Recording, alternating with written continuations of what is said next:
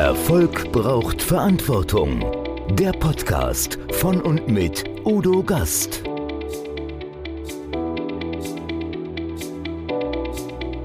Podcast Folge 173 Massa Amudadashi. Herzlichkeit als Schlüssel zum Erfolg. In dieser Episode habe ich das Vergnügen, Masa Amudadashi, die Pionierin der Herzlichkeit im Geschäftsumfeld, zu begrüßen. Massa, die als Deutschlands erste Herzlichkeitsbeauftragte bekannt wurde, teilt ihre einzigartigen Einsichten und Erfahrungen darüber, wie Authentizität, Herzlichkeit und Mitarbeitermotivation den Weg zu einem erfolgreichen und erfüllenden Geschäftsleben ebnen können. Durch ihre Arbeit im renommierten Schindlerhof und ihre umfassenden Kenntnisse in der Wirtschaftspsychologie hat Massa eine neue Perspektive auf die Unternehmenskultur und das Mitarbeiterengagement gebracht. In diesem spannenden Gespräch erforschen wir, wie man eine Kultur des Vertrauens und der Verantwortung in Unternehmen schafft und wie diese Werte nicht nur zu einer verbesserten Mitarbeitenmoral, sondern auch zu einer gesteigerten Kundenzufriedenheit führen können. Erfolg braucht Verantwortung.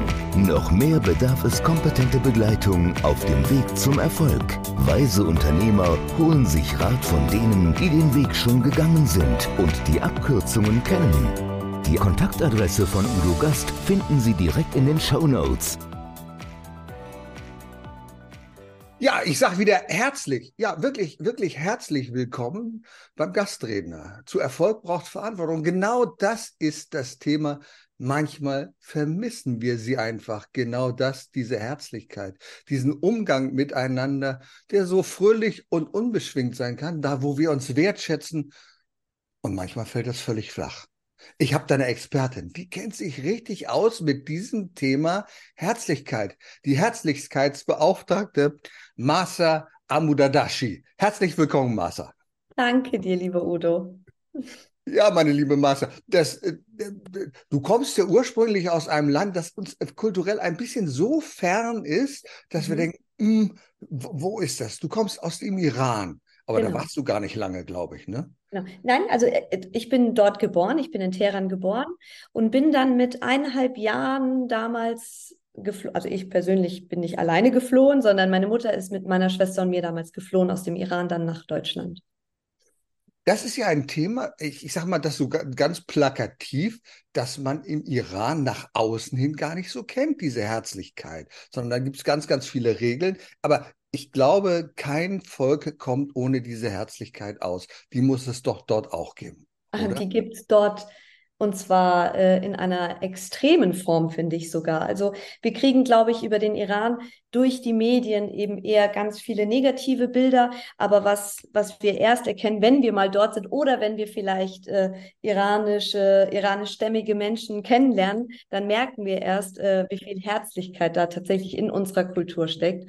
Und ich glaube, Udo, dass ich auf manche Themen, die ich auch in meinen Vorträgen anspreche, wie beispielsweise das Thema Höflichkeit, weil ich ja immer so ein bisschen dafür plädiere, lasst uns doch höflicher zueinander sein, weil wir sprechen viel über Begeisterung und Wertschätzung und, und, und, und Herzlichkeit, aber lass uns mal bei der Basis anfangen. Das ist bei mir dann die Höflichkeit. Und ich glaube, dass ich manchmal vielleicht da extrem sensibel auf dieses Thema bin, weil ich eben aus dieser Kultur komme, weil beispielsweise Höflichkeit bei uns so, ähm, so groß geschrieben wird. Also wir sind, ich würde behaupten, fast manchmal übertreiben wir es mit der Höflichkeit. Also um dir vielleicht so ein paar Beispiele zu nennen, äh, wir siezen unsere Eltern in unserer Sprache. Ja, also ich, wenn ich meine Mutter anspreche, dann sieht sich sie. Oder beispielsweise, äh, ich, ich war dann mit 16 das erste Mal im Iran, nachdem wir geflohen sind. Und dann bin ich mit, mit meiner Oma in den Bus gestiegen und das Erste, was ich dann machen sollte, ist mich einmal umdrehen und zu meinen, äh, zu den Nachbarn, die quasi Sitznachbarn, die hinter mir sitzen, mich einmal kurz dafür entschuldigen, dass ich mit dem Rücken zu ihnen sitze. So, also, und das ist so ganz, das ist ganz selbstverständlich.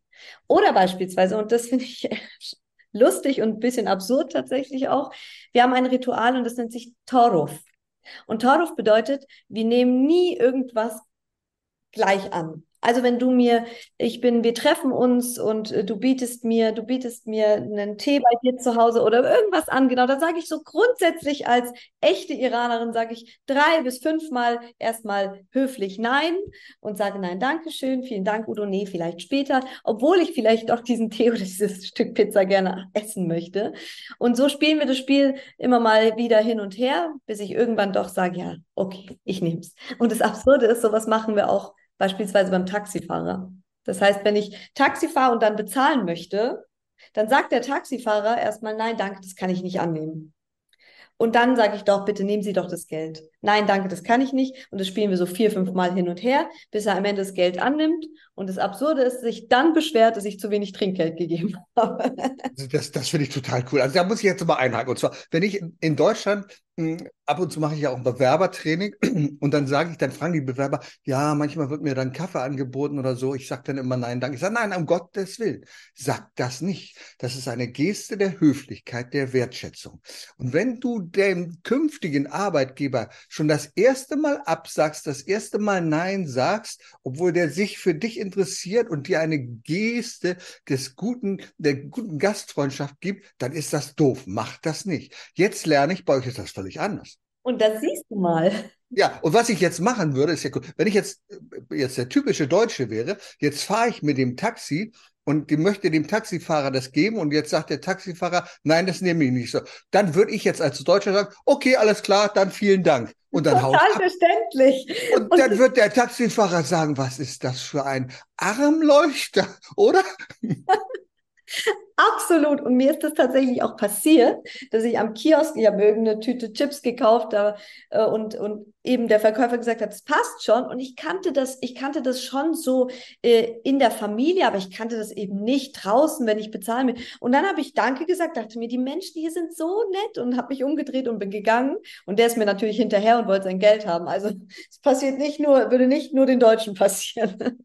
Das ist cool. Ja, lass uns so. Du bist, du hast ja etwas gelernt in einem Bereich, in dem das so wichtig ist, diese Herzlichkeit. Ja, die Gastfreundschaft. Bei mir liegt's hier im Namen, klar.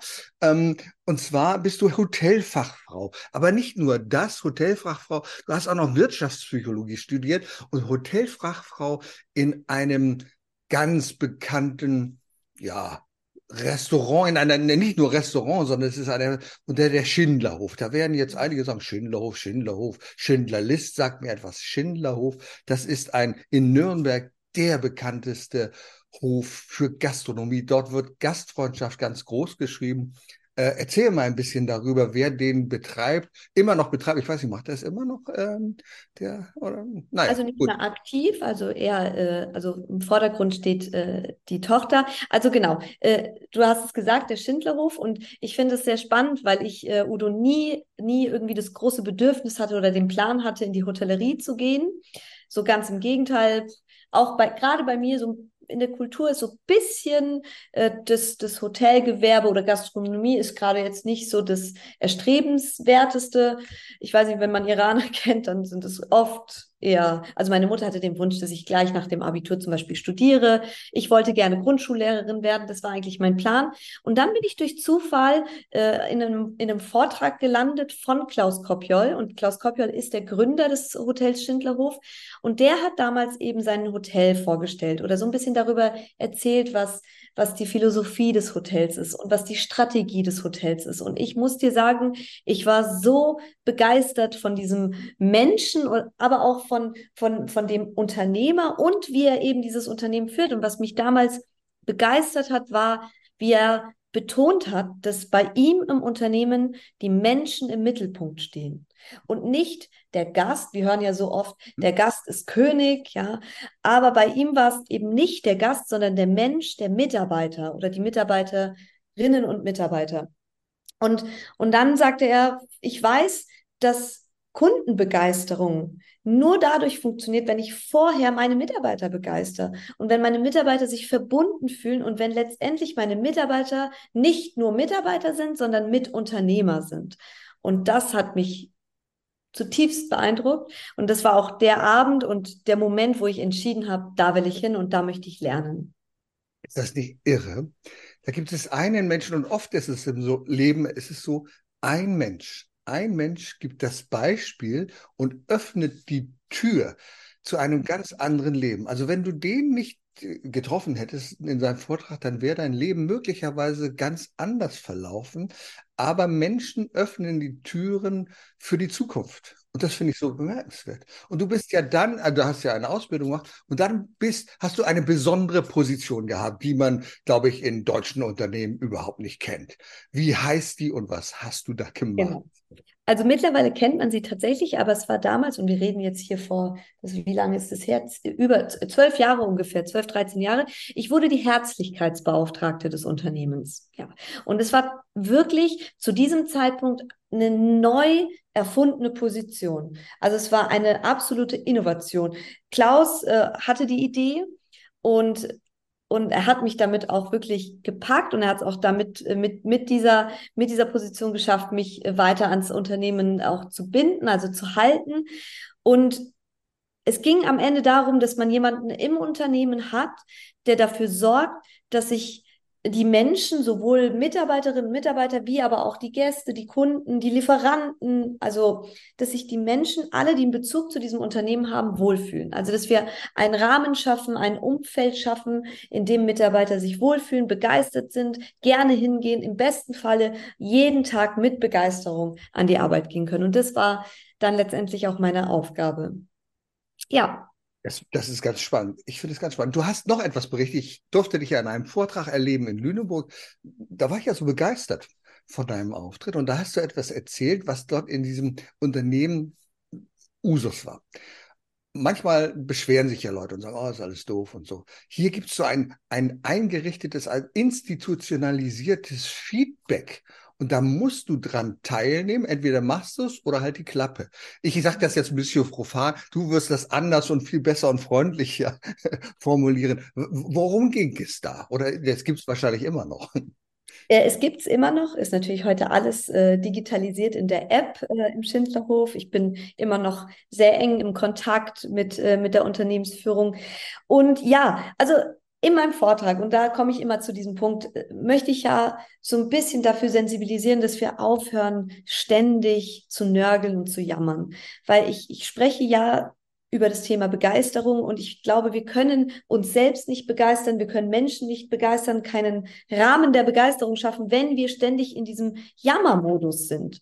Und um da so ein bisschen Werkzeug an die Hand zu geben, was wir denn tun können, um aus diesem Modus herauszugehen, komme ich, äh, komme ich zu dem Punkt, dieses Ideenblatt zu erklären. Und das Ideenblatt ist eben ein Tool, was ich aus dem Schindlerhof kenne. Und zwar waren alle Mitarbeiterinnen und Mitarbeiter verpflichtet, einmal im Monat ein Ideenblatt abzugeben.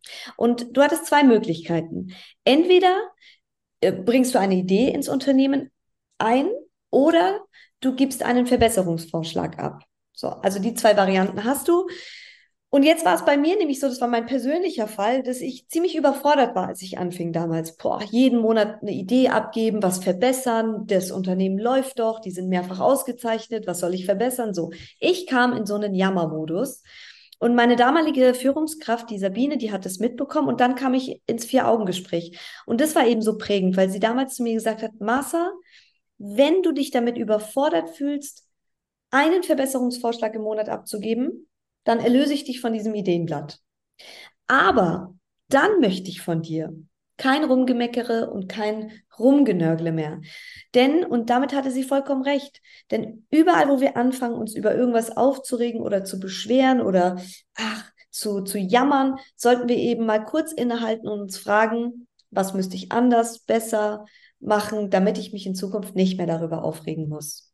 Und damit hatte sie eben vollkommen recht. Und das finde ich einfach, um sich das so ein bisschen ähm, ja bewusst zu machen. Hey, bevor ich jetzt anfange hierüber wieder mich aufzuregen, überlege ich, kann ich etwas an der Situation ändern? Und wenn ja, was bräuchte ich dafür? Und dann, Udo, Entschuldigung, dass ich dich, und dann gibt es wiederum, es gibt Situationen, es gibt Prozesse, es gibt Dinge, auf die wir keinen Einfluss haben im Leben. Die sind, wie sie sind. Ob jetzt im, im privaten oder im beruflichen. Es gibt Dinge, die sind einfach so und die nerven uns vielleicht. Aber da kann ich mich doch ganz bewusst dafür entscheiden, mich nicht jedes Mal aufs Neue aufzuregen und jedes Mal Energie zu verschwenden, weil ich eh nichts daran ändern kann. Und ich habe, ich höre mich selbst so oft einen Satz wirklich laut, manchmal auch laut sagen. Und zwar, es ist, wie es ist. Ja, es ist, wie es ist. Und ich brauche mich nicht jedes Mal über die Verspätung der Bahn aufregen. Ich fahre sehr viel mit der Bahn. Und, aber weil es ist einfach, wie es ist. Und wenn ich mich jetzt aufrege, bringt es mir nichts und niemandem etwas. Ja. Und dafür möchte ich gerne so ein bisschen auch in den Unternehmen sensibilisieren. Ich wollte deswegen einhaken, weil ich das so prägnant finde an dieser Stelle. Liebe Zuhörer, liebe Zuschauer, nehmt bitte dieses Nugget mit, das Ideenblatt. Ich finde das so fantastisch in jedem Unternehmen wird gemeckert, getan und gemacht. Aber wenn ihr so etwas einrichtet als Institution, so ein Blatt, wo, man, wo du reingibst, was du ändern möchtest oder besser machen möchtest, dann kann so viel daraus entstehen, das kann Unternehmen so weit bringen. Und das Zweite, was du gesagt hast, finde ich auch ganz wichtig, nimm die Dinge an, die du nicht ändern kannst. Es, es gibt immer wieder Menschen, die sprechen damit, das ist ja fürchterlich und so. Und äh, fühlen sich ganz doof. Und ich sage, wer fühlt sich jetzt schlecht? Du oder der andere? Wer fühlt sich schlecht? Na, ja, mir geht's ja nicht gut. Ich sage, okay, dir geht es nicht gut, aber du könntest es ändern. Du könntest aufhören damit zu jammern. Wenn du es nicht ändern kannst, dann akzeptiere es, mach etwas daraus, geh dem aus dem Weg, mach einen anderen Weg. Äh, aber du kannst es ja nicht ändern. Also jedes Mal, wenn du dich darüber ärgerst, dann tut es etwas mit dir. Und es schadet dir. Und deswegen sollte man es nicht tun. Du bist ja sehr viel auch in anderen Unternehmen. Was, was für ein Impact, was für eine Wirkung führt ähm, in Unternehmen dieses Einführen des Herzlich, der Herzlichkeit dazu? Hast du da Beispiele? Was passiert da in Unternehmen, wenn man mehr auf Herzlichkeit achtet? Oh, einiges. Also Jetzt ist Herzlichkeit natürlich äh, ein ganz ein, ein Begriff, den jeder für sich, finde ich, so ein bisschen definieren kann. Was bedeutet für, für dich, bedeutet vielleicht Herzlichkeit was anderes äh, wie für mich. Und ich finde auch, man kann in so vielen verschiedenen Formen Herzlichkeit ausstrahlen. Ich, es gibt für mich nicht eine Art der Herzlichkeit so. Aber ähm, ich glaube, wenn wir über ein wertschätzendes Miteinander sprechen, also wenn, wenn ich mich als Unternehmen, ähm, wenn ich wenn es mir wichtig ist, dass ich ein Umfeld schaffe, in dem wir wertschätzend miteinander umgehen und in dem Wort Wertschätzung steckt eben so viel drin, dann bin ich absolut sicher, dass diese Unternehmen erfolgreicher sind. Und ich bin mir auch deswegen sicher, weil ich habe ja, du hast es am Anfang gesagt, ich habe nochmal Wirtschaftspsychologie studiert und genau diesem Thema bin ich auf den Grund gegangen, weil ich denn wissen wollte, wie kann man das messen? Also wie kann ich denn wirklich jetzt herausfinden, sind denn diese Unternehmen erfolgreicher als andere? Und wir können es tatsächlich in ein paar äh, Punkten sehen und messen. Und zwar beispielsweise ähm, wertschätzende Unternehmen haben viel, äh, bei denen ist die Fluktuation viel geringer. Okay, also das heißt, wir schaffen durch Wertschätzung viel mehr Verbundenheit. Das heißt, die Menschen bleiben viel länger bei uns im Unternehmen. Dann, wir haben viel mehr Krankheitstage, wenn wir nicht äh, wenn wir nicht wertschätzend miteinander umgehen, denn auch das ist wissenschaftlich bewiesen, ein Wertschätzungsmangel macht uns auf Dauer krank. Ja, so, also können wir schon sagen, ja, es, äh, es macht was mit Unternehmen und es schafft einfach einen Ort, an dem sich Menschen entfalten können, gerne sind, verbunden fühlen und dann wiederum dieses Gefühl natürlich auch weitergeben an den Gast, an den Kunden, so. Und das, das ist ja letztendlich auch das Ziel. Also ich, Viele, viele Unternehmen setzen den Fokus auf die Punkte, hier, wir müssen Gewinne maximieren, wir müssen Kunden gewinnen, wir müssen Kunden binden. Wichtige Thema müssen wir natürlich, Aber wir dürfen eben nicht vergessen, was brauchen wir dafür? Also der Weg dorthin. Und das sind meistens, fast immer die Mitarbeiter. So. Okay, dann mal genau andersrum die Frage, was sind denn deiner Meinung nach die Schlüsselelemente, um Mitarbeiter nicht nur zu motivieren, das sind sie ja meist alleine oder sie sind es nicht, sondern zu Mitunternehmern zu machen? Das ist ja ein ganz anderer Schritt. Was mhm. können da die Schritte, was können die Steps sein? Was kann ich tun als Unternehmer? Ja, also wenn ich Mitarbeiter zum Mitunternehmern machen möchte, und das, da geht es ja hauptsächlich auch in deinem, äh, in deinem Pod Podcast, ist das Thema Verantwortung. Ja. Also ich, wenn wir über Mitunternehmerinnen und Mitunternehmer sprechen, müssen wir über das Thema Verantwortung sprechen, weil ich behaupte ja, dass jeder Mensch Verantwortung übernehmen möchte, weil es etwas mit uns macht. Ja. Es tut unglaublich gut. Und in dem Moment, wo ich weiß, jemand übergibt mir Verantwortung, übergibt mir in dem Moment jemand auch sein absolutes Vertrauen. Ja, Verantwortung ist immer für mich gekoppelt mit Vertrauen und es löst ein gutes Gefühl in mir aus, zu wissen, so, da vertraut mir jemand. Also, so, und wenn ich Verantwortung übergebe, dann möchte ich, oder was dann in einem Mitarbeiter passiert oder in einer Mitarbeiterin ist, ich bin gewillt, mein Bestmöglichstes zu geben, um diesen Menschen nicht zu enttäuschen, der mir diese Verantwortung und dieses Vertrauen schenkt. Ja, also hier ganz banales Beispiel. Ich war Azubi im zweiten Lehrjahr und dann durfte ich die, die Frühstückschefin vertreten. Und jetzt kann ich dir sagen, Udo, ist es eigentlich keine Aufgabe, die ein 20-jähriger Mensch gerne übernimmt, denn es hieß, äh, ich glaube, Schichtbeginn war 4.30 Uhr. So, Schichtbeginn 4.30 Uhr, hm, ja, genau. so. Und jetzt war das aber so, dass ich den Schlüssel bekam. Also ich war die Erste, die morgens das Hotel aufgesperrt hat eine enorme Verantwortung, die mir übergeben wird. Und ich war spätestens um 4 Uhr vor Ort, also eine halbe Stunde früher, weil ich eben sicher gehen wollte, dass alles passt, dass ich alles gut und richtig machen wollte, weil ich, weil diese Verantwortung eben was mit mir macht und ich diese Menschen auch nicht enttäuschen möchte, die mir diese Verantwortung geben. So. Jetzt habe ich aber oft auch Führungs Trainings und dann Führungskräfte sitzen, die sagen, da bin ich aber nicht mit Ihnen so ganz d'accord, Frau Amudadashi. Ich habe Mitarbeiterinnen und Mitarbeiter, die wollen keine Verantwortung übernehmen. Und das, das glaube ich auch. Also ich glaube, es sind genug Menschen da draußen, die das nicht möchten, aber aus einem bestimmten Grund. Und ich glaube, dass es ganz oft daran liegt, dass diese Menschen in Unternehmen arbeiten, in denen keine Fehler geduldet werden.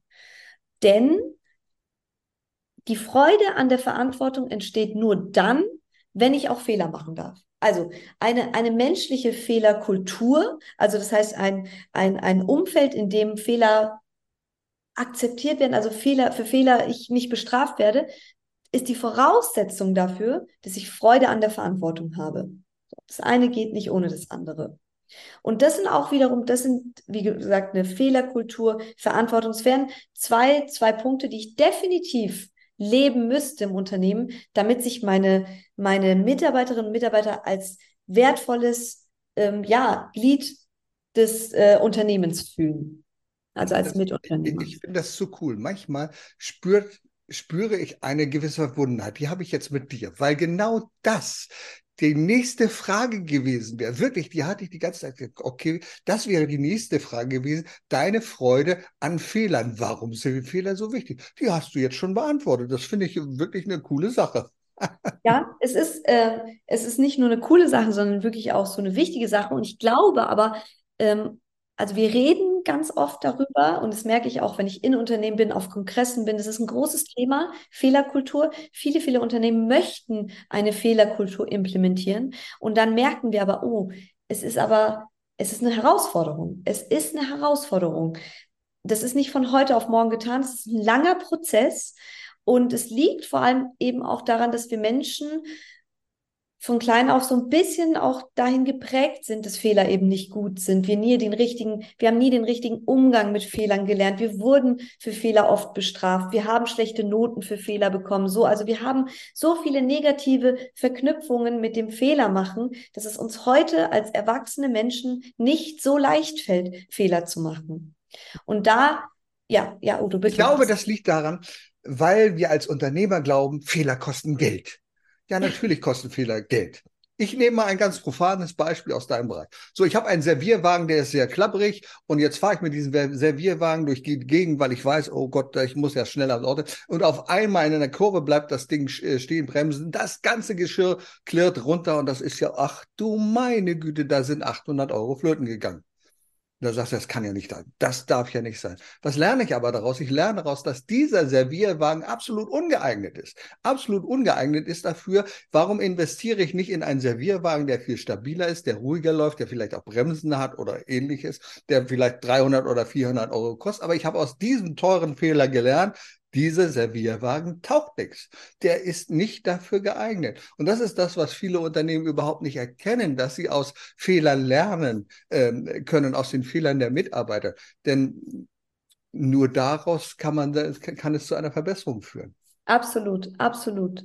Genau, zu signalisieren, Fehler sind menschlich, die passieren und das Wichtige ist eben, dass wir aus diesen Fehlern lernen. Und jetzt gehen wir nämlich einen Schritt weiter. Wenn wir nämlich so eine Kultur schaffen möchten, müssen wir in der Lage sein, eben auch offen über diese Fehler zu sprechen. Denn nur wenn wir dann im Team offen darüber sprechen, was uns passiert ist, können wir ja da, dafür sorgen, dass dieser Fehler nicht nochmal passiert. Ja. Also am Ende sparen wir uns sogar Geld, weil ich mir ganz oft denke oder auch sage, jetzt stellt euch vor, ein, ein Unternehmen, in dem ich Angst habe, Fehler offen zuzugeben. Ich möchte nicht wissen, wie oft vielleicht ein und derselbe Fehler passiert, dieser Fehler vertuscht wird, verschwiegen wird, irgendwie unter Teppich gekehrt wird, weil wir ihm Angst haben, darüber zu sprechen und genau dieser Fehler immer und immer wieder passiert. Und was das denn Unternehmen Geld kostet. Und ist es dann nicht klüger, eben so einen, einen Rahmen zu schaffen, in dem wir offen drüber sprechen können? Lass uns mal ein bisschen in die Zukunft schauen, denn wir sind ja in einem Trend, in dem es immer mehr um Digitalisierung sind. Das wir also sagen, oh, Servicekräfte, die bekomme ich überhaupt nicht, das ist ganz schwierig, die arbeiten woanders und ach, die haben doch keine Lust. Und wenn du so ein bisschen dir die Zukunft der Arbeitswelt anschaust, was müssen Unternehmen tun in Zukunft, um Mitarbeiter zu finden, um Mitarbeiter zu begeistern, um zu sagen, jawohl, wir haben immer noch manuelle Kräfte, da ist kein Roboter, der irgendwo etwas serviert. Was ist da die Zukunft? Was können wir tun? Ja, also ich weiß, dass äh, sich die Bedürfnisse der Generationen auch verändern. Und das ist uns, glaube ich, allen ganz klar. Gerade Unternehmen spüren das ganz, ganz arg.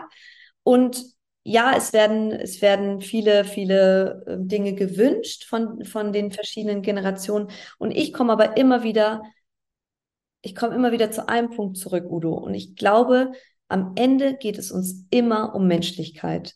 Und ich, und ich merke, ich habe, ich habe selbst Freundinnen, die sind, die gehören zu der jüngeren Generation.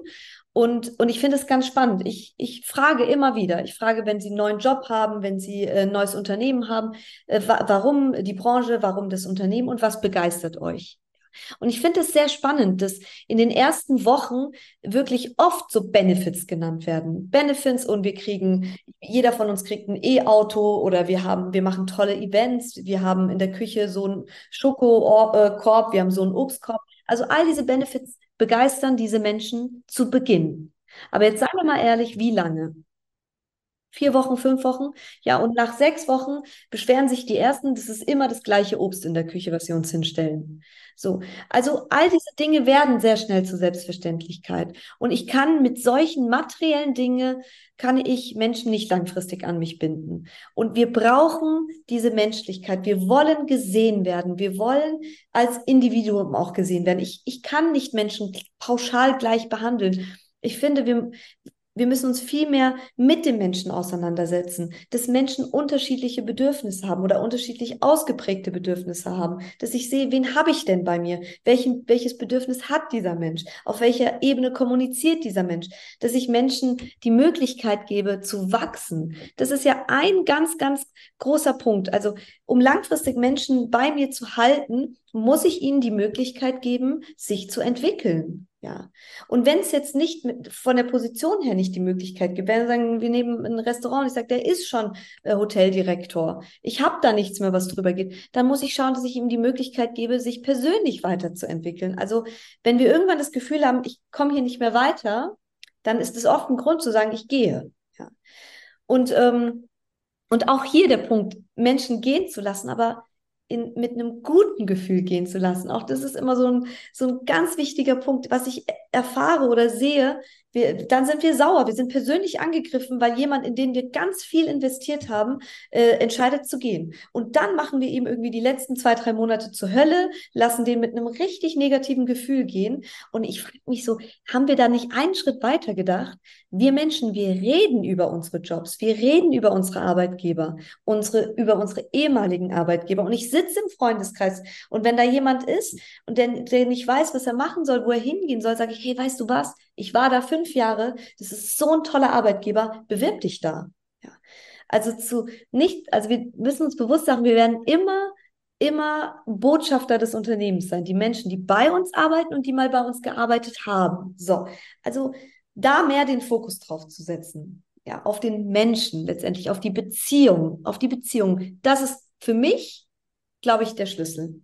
Ich glaube, ich bin absolut überzeugt, dass du damit recht hast. Dann sind die Arbeitsbedingungen, sagen wir, die äußeren Bedingungen an zweiter Stelle. Wertschätzung an erster Stelle. Vielleicht kann man das noch idealisieren. Ich darf von einem Unternehmen in Lüneburg berichten. Die haben Folgendes gemacht. Also da, die haben jetzt ein neues Gebäude, Webnetz heißt es, darf ich ruhig sagen an dieser Stelle.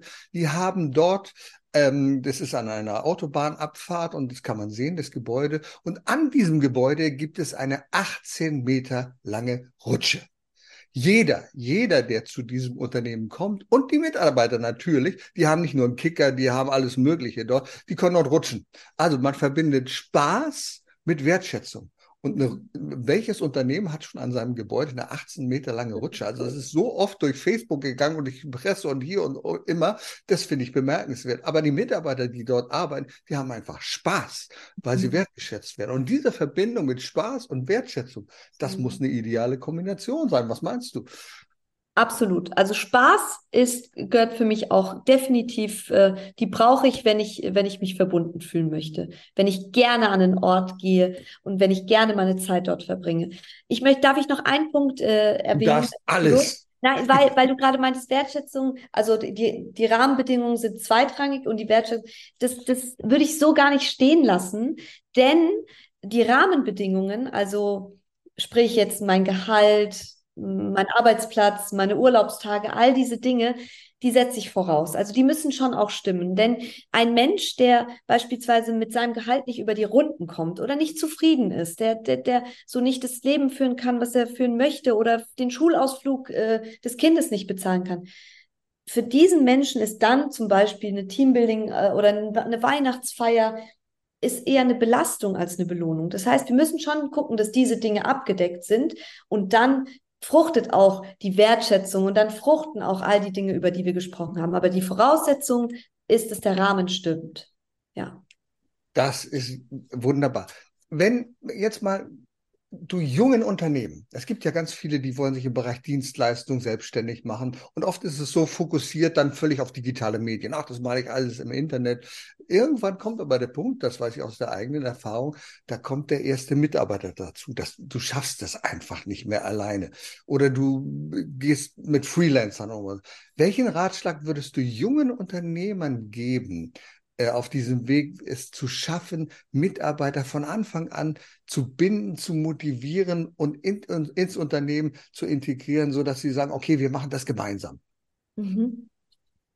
Also sich wirklich bewusst zu machen, dass man ab dem Moment einen Menschen hat, den man führt. Ja, und, und und das, diese Aufgabe auch ernst zu nehmen, zu sagen, okay, ich bin jetzt eine Führungskraft und meine, meine Hauptaufgabe steht ja auch in, meiner, in meinem Titel und das ist führen und sich mal mit dem Thema auseinanderzusetzen und nicht zu sagen, okay, das mache ich jetzt irgendwie, sondern wirklich, also ich würde, ich würde beispielsweise den Rat geben, schau, was, was, welche Bedürfnisse haben Menschen? Was brauchen Menschen, um, um, sich, äh, um sich verbunden zu fühlen, um begeistert sein zu können, um motiviert sein zu können? All diese Dinge. Ich würde mich ganz intensiv mit diesem Thema auseinandersetzen, weil ich es einfach wichtig finde. Und ich merke ganz oft, dass Führung entweder gar nicht stattfindet oder halt irgendwie mal so äh, nebenbei mal schnell äh, weiß ich nicht, ah, heute muss ich mal loben und dann lobe ich zweimal, aber das ist nicht, das ist nicht, das ist nicht führen. Das heißt, den Menschen wirklich zu sehen, zu sehen, wen habe ich vor mir,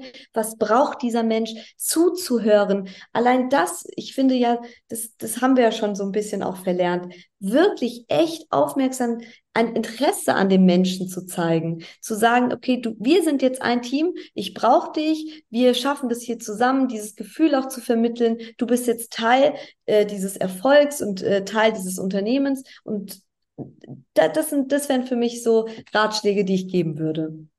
Wunderbar. Du kommst ja aus einer Branche der Hotellerie und Gastronomie und wir wissen, gerade Hotellerie und Gastronomie hat enorme Herausforderungen, enorme Schwierigkeiten, die bekommen kein Personal. Und zum Schluss vielleicht den einen oder anderen Tipp, den du dieser Branche geben könntest, wieder zu wachsen, etwas mehr zu machen und rauszukommen aus diesem Tal des Jammerns. Ja, also es ist so eine schöne Branche. Ich finde, das ist, ich finde es wirklich schade, dass, äh, dass sie so einen schlechten Ruf nach außen hat. Und ich glaube, daran müssten wir, da müssten wir ansetzen. Also sich äh, als Unternehmen, als Branche und jetzt ja, vielleicht jeder muss es für sich äh, schaffen, aber als Arbeitgeber attraktiv zu wirken. Das heißt auch nach außen ein bisschen transparent zu machen, zu, zu schauen, äh, zu zeigen, hey, das sind wir und wir bieten das und das, wir bieten dieses Umfeld und vielleicht auch, was, was viele, und das ist jetzt halt die neue Generation, die sagt, ja, ich möchte nicht mehr arbeiten, äh, um, um zu leben, oder habe ich das jetzt richtig gesagt oder andersrum? Also, nee, nee, ich möchte nicht, nicht mehr leben, um zu leben, arbeiten. Leben, um zu das, arbeiten, genau. genau das, das, ist, das, ist, das ist ja schon mit der, mit der Branche ein bisschen verknüpft, oder? Oder du bist, ja. du, du, kennst die Branche auch und ich, ich auch. Sie gut, es ja. sind, es sind, es ist viel, es ist hart, es sind Schichten, so und aber es hat so viele schöne Seiten und die auch aufzuzeigen und zu zeigen, es geht auch anders. Es geht anders. Wir können auch eben, wie, wie es der Schindlauf gemacht hat, wir können auch die Bedürfnisse der Mitarbeiter in den Fokus setzen und nicht immer nur die Bedürfnisse des Kunden oder des Gastes. Und das tun wir bei uns und das könnt ihr bei uns erleben. Und das fände ich schon wichtig, das auch nach außen zu zeigen. Wenn du jeden Mitarbeiter und jeden Kunden als Gast betrachtest, dann kann es wunderbar sein und Herzlichkeit im Vordergrund steht, dann kann ein Unternehmen wachsen und dann können wir auch persönlich wachsen. Liebe Massa, ich danke dir sehr für diesen inspirierenden Talk, den wir gerade gehabt haben. Ich glaube, wir müssen ein bisschen mehr an unser Herz gehen und Herzlichkeit nicht nur in unser Leben lassen, sondern Herzlichkeit rauslassen. Danke dir. Danke dir, das hast du schön gesagt. Erfolg braucht Verantwortung. Der Podcast von und mit Udo Gast. Sie brauchen einen echten Mutmacher und erfahrenen Business Coach, der mithilft, Ihr Unternehmen sicher und wirksam nach vorne zu bringen? Und das auch in Krisenzeiten? Dann schreiben Sie jetzt an Udo Gast. Aktuell gibt es noch einen freien Platz. Die Kontaktdaten finden Sie in den Show Notes.